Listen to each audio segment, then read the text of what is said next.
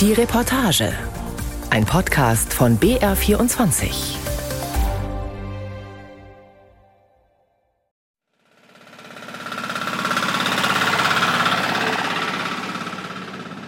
Ein Lastendreirad holpert über den Sandweg, vorbei an einem alten Kiosk mit zerschlagenen Scheiben, an der Wiese mit jungen Pflaumenbäumen.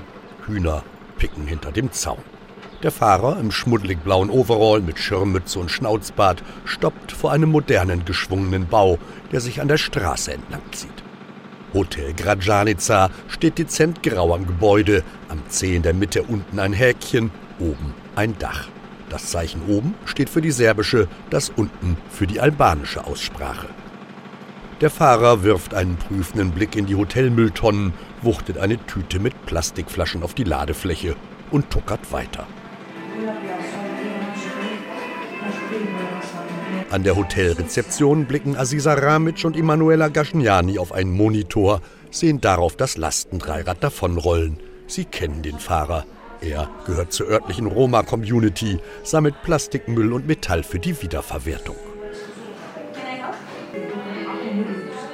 Die beiden Frauen beugen sich über die Reservierungen, scherzen. Von der Wand blicken Porträts einer Roma-Künstlerin, daneben wirbt eine Schneiderpuppe für das Hotel-T-Shirt. Kosovo steht vorne in Großbuchstaben, darunter kleiner, freundliche Menschen, guter Kaffee, Klöster, drei Religionen und sieben Sprachen, jüngste Bevölkerung Europas. Emanuela ist 20, die junge Romney ist mit dem Hotel aufgewachsen. Ich erinnere mich an jede Sekunde.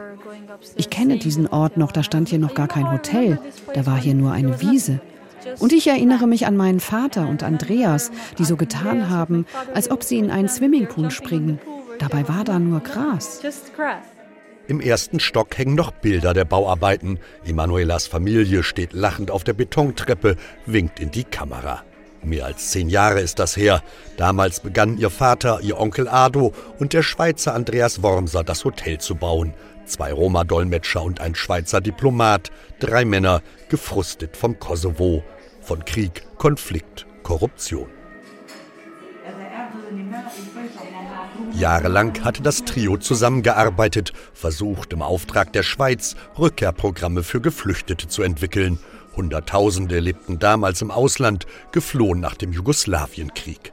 Im Kosovo aber stehen sich Albaner und Serben feindselig gegenüber, dazwischen die Roma schlechte Bedingungen für Rückkehrer. Irgendwann hat der Diplomat die Nase voll, quittiert den Dienst, investiert seine Erbschaft in die Hotelidee und macht seine Dolmetscher zu Partnern. It was a lot of rumors of this hotel.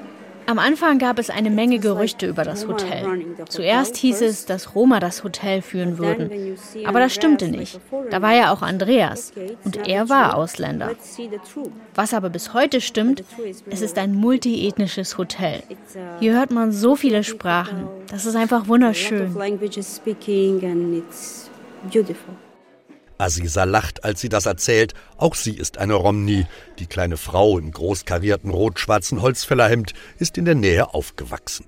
Ein Hotel in Grajanica, einem 2000 Seelenort, in dem vor allem Serben und Roma leben, knapp 15 Kilometer von der Hauptstadt Pristina entfernt. Alle hielten das Projekt für verrückt. Aziza bewarb sich. Und dann habe ich hier an der Rezeption angefangen. Am Anfang war das wirklich hart. Wir mussten uns so viel merken. Und Andreas ist sehr genau. Er sagte das und das und das. Und ich sagte, okay, okay, okay. Aber nach zwei Monaten war klar, es geht. Und dann habe ich normal hier weitergearbeitet. Und schließlich wurde ich Managerin. And then I start working like normally until one day I become a manager. Zwei Tage später sitzt Andreas Wormser an einem der schweren Holztische, etwas abseits der Rezeption, rührt in seinem Latte Macchiato. Er sieht müde aus. 26 Stunden war er mit seiner Frau im Auto unterwegs, von Münster nach Grajanica. Draußen im Garten spielt ein Hund zwischen den Stühlen. Gemäß Sisa, meiner Managerin, tauchen die Hunde immer auf, wenn ich komme. Und äh, die ist seit letzter Woche hier. Wir haben immer wieder Straßenhunde, sie verschwinden dann leider auch wieder äh, aus unbekannten Gründen. Ja, und als der auftauchte, sagte sie, ah, Andreas kommt. Andreas Wormser lächelt verschmitzt, blickt über die Lesebrille, die trägt er ganz vorne auf der Nase. Er hat schon viele Hotelhunde kommen und gehen sehen. Fast die Hälfte des Jahres verbringt er in seinem Hotel, seit mehr als einem Jahrzehnt. Die Sonne fällt durch die großen Fenster, prallblau glitzert draußen das Wasser im Swimmingpool, daneben plätschert eine Heilquelle. Drumherum steht das Hotel in U-Form, weiße Wände, helles Holz, große Fenster, gerade Formen, immer wieder durchbrochen von Durchgängen. Fünf Einzelzimmer, sieben Doppelzimmer, drei Studios. Am Pool bricht eine Wand aus hunderten versetzter, lichtdurchlässiger Betonelemente die Sonnenstrahlen. Habe einen großartigen Architekten, Bojan Rezai, einen Schweizer kosovarischer Abstammung, der nach der Unabhängigkeit voll Enthusiasmus in Kosovo zurückgekehrt ist, um das Land mit aufzubauen und so ein halbes Jahr nachdem wir das Hotel eröffnet haben, frustriert wieder in die Schweiz zurück ist. Der 65-Jährige verzieht leicht das Gesicht. Enthusiasmus und Enttäuschung liegen im Kosovo eng beieinander. Schwammige Vorschriften, korrupte Beamte, unzuverlässige Handwerker, so läuft das seit Anfang an. Der Bau des Hotels dauerte viel länger als geplant. Andreas Wormser investierte einen Großteil seines Erbes, 1,5 von 2 Millionen Euro. Eine Mischung aus Bauhaus und kosovarischem Stil nennt er das Ergebnis. Kosovarischer Stil, das ist auch eine Gratwanderung, zumindest für einen Hotelbetreiber. Bestimmte Farben und Formen sind tabu, auf Buchumschlägen ebenso wie auf Teppichen. Wir hatten zeitweise Vorschläge für Kilims, die dann eben wirklich so typisch albanische Farben waren, mehrheitlich rot mit schwarz und äh, mit Figuren, die man entweder Adler waren oder an Adler erinnerten. Und das wäre nicht gegangen. Denn dann wären die serbischen Gäste nicht gekommen. Diplomatie bei der Inneneinrichtung, Deeskalation von Anfang an. Denn auch Kleinigkeiten können im Kosovo zu großen Problemen führen. Das hat Wormser in den letzten zwei Jahrzehnten immer wieder erfahren müssen. Serben gegen Albaner, Albaner gegen Serben. Ein scheinbar nicht endender Balkanblues. Mit Hunderten von Opfern auf beiden Seiten. Doch im Hotel ist von den Spannungen nichts zu spüren. Ich bin auch sehr froh, dass wir da, ich denke, einiges erreicht haben.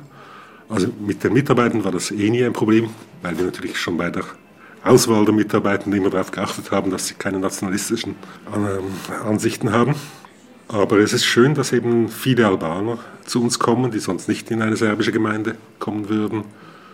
Es ist schön, dass wir äh, immer noch einen großen Anteil von Roma-Mitarbeitenden haben. Am nächsten Tag sitzen gut ein Dutzend Gäste an den Tischen, drinnen und draußen. Sie trinken Kaffee und Bier aus der örtlichen Brauerei, essen Käse und Schinken aus Kajanica, genießen die Ruhe und den Ausblick aufs Schargebirge. Die meisten kommen aus Pristina, der quirligen Hauptstadt. Monika Maaßen, Wormsers Partnerin, trinkt Orangensaft, liest in ihren Unterlagen. Sie kommt aus Münster. Eigentlich wollte die Psychologin vor mehr als zehn Jahren zu ihrem Mann in die Schweiz ziehen. Andreas Wormser aber zog es in den Kosovo. Ich habe das erst nicht geglaubt. Also ich habe schon gedacht, na, er möchte gerne nicht mehr Beamter sein, er möchte gerne was anderes machen. Er tut sich mit seinen beiden Freunden zusammen und sie machen ein Projekt. Aber ich wäre nie im Traum darauf gekommen, dass es tatsächlich ein Hotel werden könnte. Und vor allen Dingen nicht im Kosovo. Lies doch mal Karl May, empfiehlt ihr der Schwiegervater, mehr im Scherz. In den Schluchten des Balkans heißt der Roman. Monika Maaßen wirkt immer noch leicht gequält, wenn sie davon erzählt. Und es war auch so, dass äh, ich wirklich gedacht habe, jetzt bricht unsere Beziehung auseinander, alles, was ich mir so fantasiert habe, wie das auch geht mit dem Zusammenleben. Weil wir hatten ja schon über zehn Jahre eine Fernbeziehung und dann wieder. Und dann war meine Entscheidung aber ziemlich bald klar, ich gehe wieder zurück nach Deutschland und er muss dann eben schauen, wie es geht.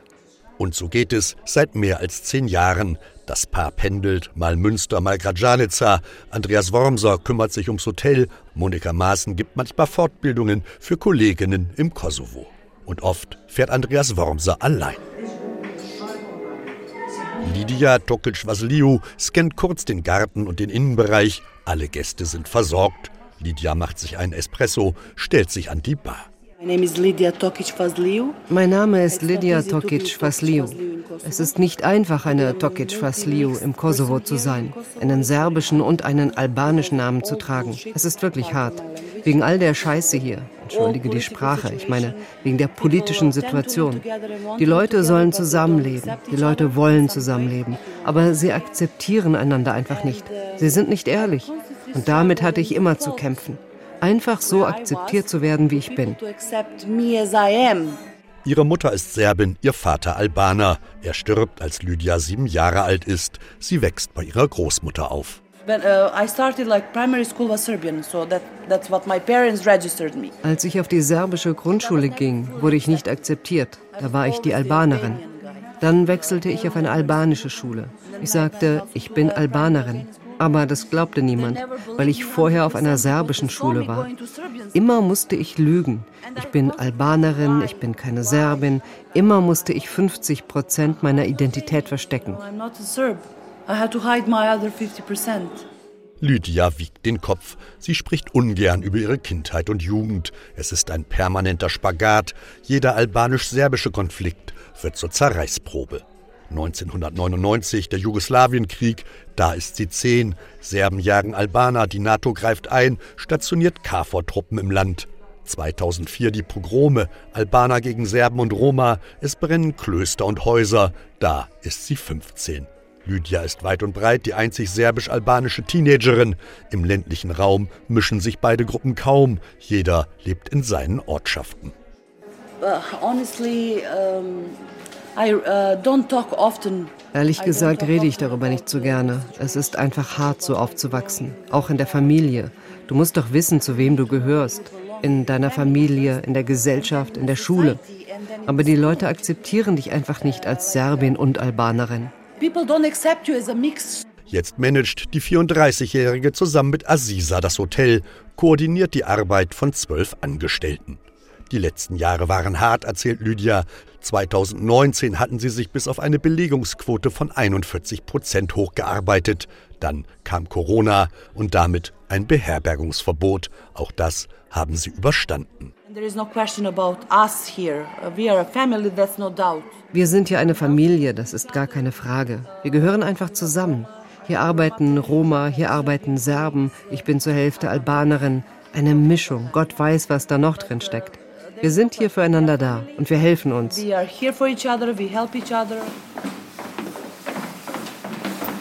Während die Gäste brunchen, eilt Andreas Wormser in den Keller öffnet eine schwere Stahltür. Dahinter brummt eine Erdwärmepumpe zwischen großen, isolierten Tanks. Ja, das ist unser Heizungskeller. Die Wärmepumpe, österreichisch, äh, ein Heißwasserboiler, ein äh, Auch das ist einmalig im Kosovo. Energiekosten reduzieren von Anfang an. Das war seine Grundidee und die hat sich schon lange bezahlt gemacht. Vor allem seit auch noch Solarzellen auf dem Dach Strom produzieren. Jetzt haben wir die niedrigste Rechnung, die wir je hatten. Also halb so viel wie sonst. Also Stromrechnung. Und über das Jahr hinaus sollten wir mindestens 50 Prozent unseres Stromverbrauchs jetzt selber decken. Im Nebenraum reichen Regale bis zur Decke. Unten liegen scharfe Paprika, Tomaten, ein Sack Kartoffeln. Darüber stehen Dutzende Gläser, Marmelade und Eiwar. Alles selbst gemacht. Und hier haben wir unsere Produktion, also vor allem Eiwar. Äh, jeden September machen wir äh, Eiwar, also diese Paprika-Zubereitung, die wir im Restaurant verwenden, aber auch verkaufen. Und dann machen wir auch alle unsere Konfitüren selber. Energie aus der Erde und von der Sonne, Lebensmittel aus der Region, ein Zukunftskonzept. Andreas Wormser geht wieder nach oben zu seinem Latte Macchiato, setzt sich, atmet tief durch.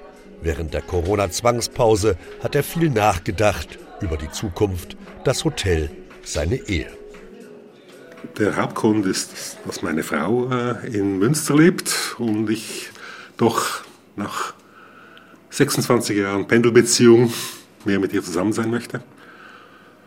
Und die andere Seite ist, dass Kosovo schon ermüdet. Man hat ständig zu kämpfen hier und das macht müde. Und darum fasste Andreas Wormser einen Entschluss. Er will langsam auschecken.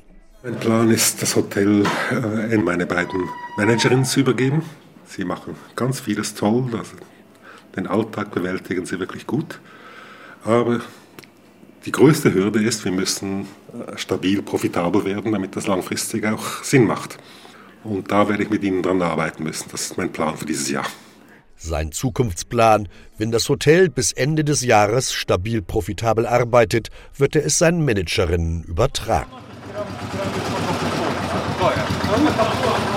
Gut 15 Kilometer weiter in Fuschkosow quält sich ein Lastendreirad den schlammigen Weg entlang, rumpelt durch knietiefe Pfützen.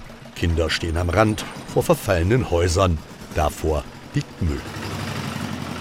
Menschen mit heller Hautfarbe fallen hier auf, in der Neighborhood 29, wie die Siedlung offiziell genannt wird. Andere sagen schlicht Gypsy Slum, Zigeunerslum. Einige tausend Menschen leben hier, vor allem Aschkali, aber auch einige Roma. Hinter einem schweren Metallzaun liegt eines der wenigen mehrstöckigen Häuser unverputzt. Die Tür steht offen, darüber ein Schild The Ideas Partnership mit drei Blütenblättern über dem ersten I. Im Flur liegen Dutzende Kinderschuhe.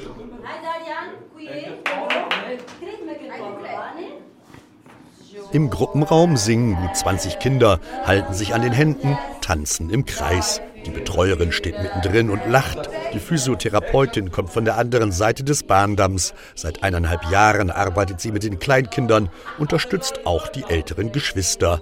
Alles finanziert aus Spenden.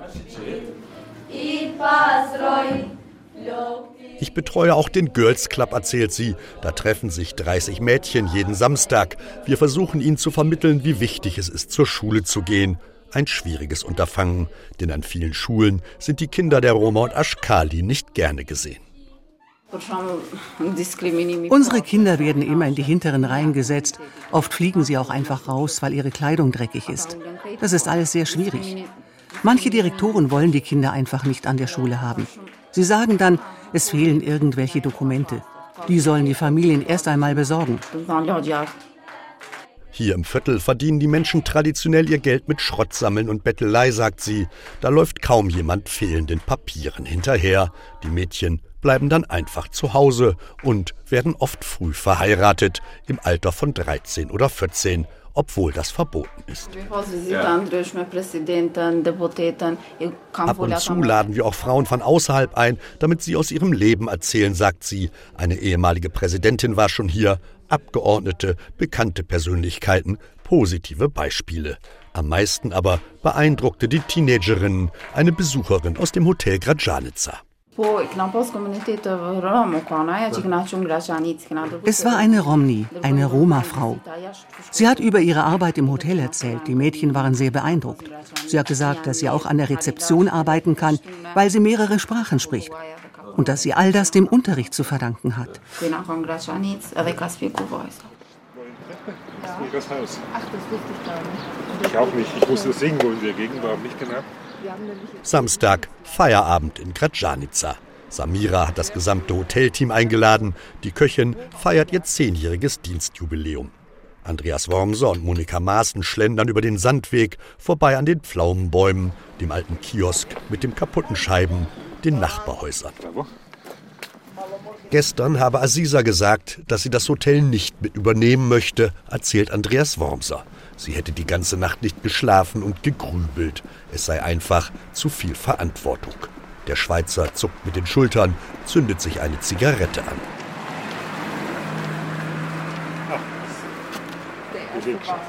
Ein Auto rollt vorbei, dann noch eins. Lydia winkt aus dem Fenster. Die Hotelcrew auf dem Weg zur Party. Es sind zwar nur 600 Meter, aber mit High Heels will hier niemand über den Sandweg laufen.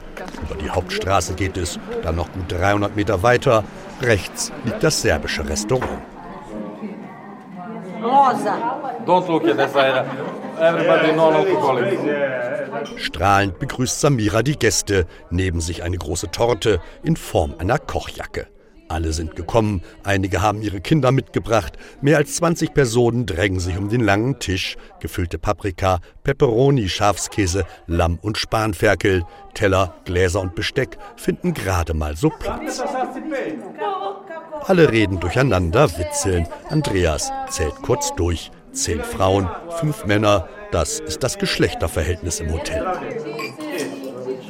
Andreas Wormser trinkt noch ein Raki, blickt auf die fröhliche Runde, denkt zurück an die Anfänge vor zehn Jahren, seine Aufbruchstimmung, die große Idee vom ganz anderen Hotel im Kosovo und die harte Realität in dem jungen Staat. Sie hat Spuren hinterlassen, auch bei ihm. Würde er noch einmal investieren? Das ist eine Frage, die ich oft gestellt bekomme und die Antwort ist ganz klar nein, weil es war wirklich jetzt die ganze Zeit alles viel schwieriger, als ich es gedacht habe, obwohl ich den Kosovo kannte und wusste, dass es schwierig sein würde. Einerseits. Aber andererseits wäre es schade. Also ich meine, ich bin glücklich mit dem, was wir jetzt haben. Ich bin glücklich mit meinen Mitarbeitern. Ja, wir haben viele Gäste, die auch sehr, sehr gerne hierher kommen. Manchmal hören wir sogar, wir seien ihre Rettung gewesen. Das ist dann von äh, Leuten, die äh, in Pristina äh, gearbeitet haben. Und für sie war das eine Oase in einem teilweise sehr hektischen, problematischen äh, Land.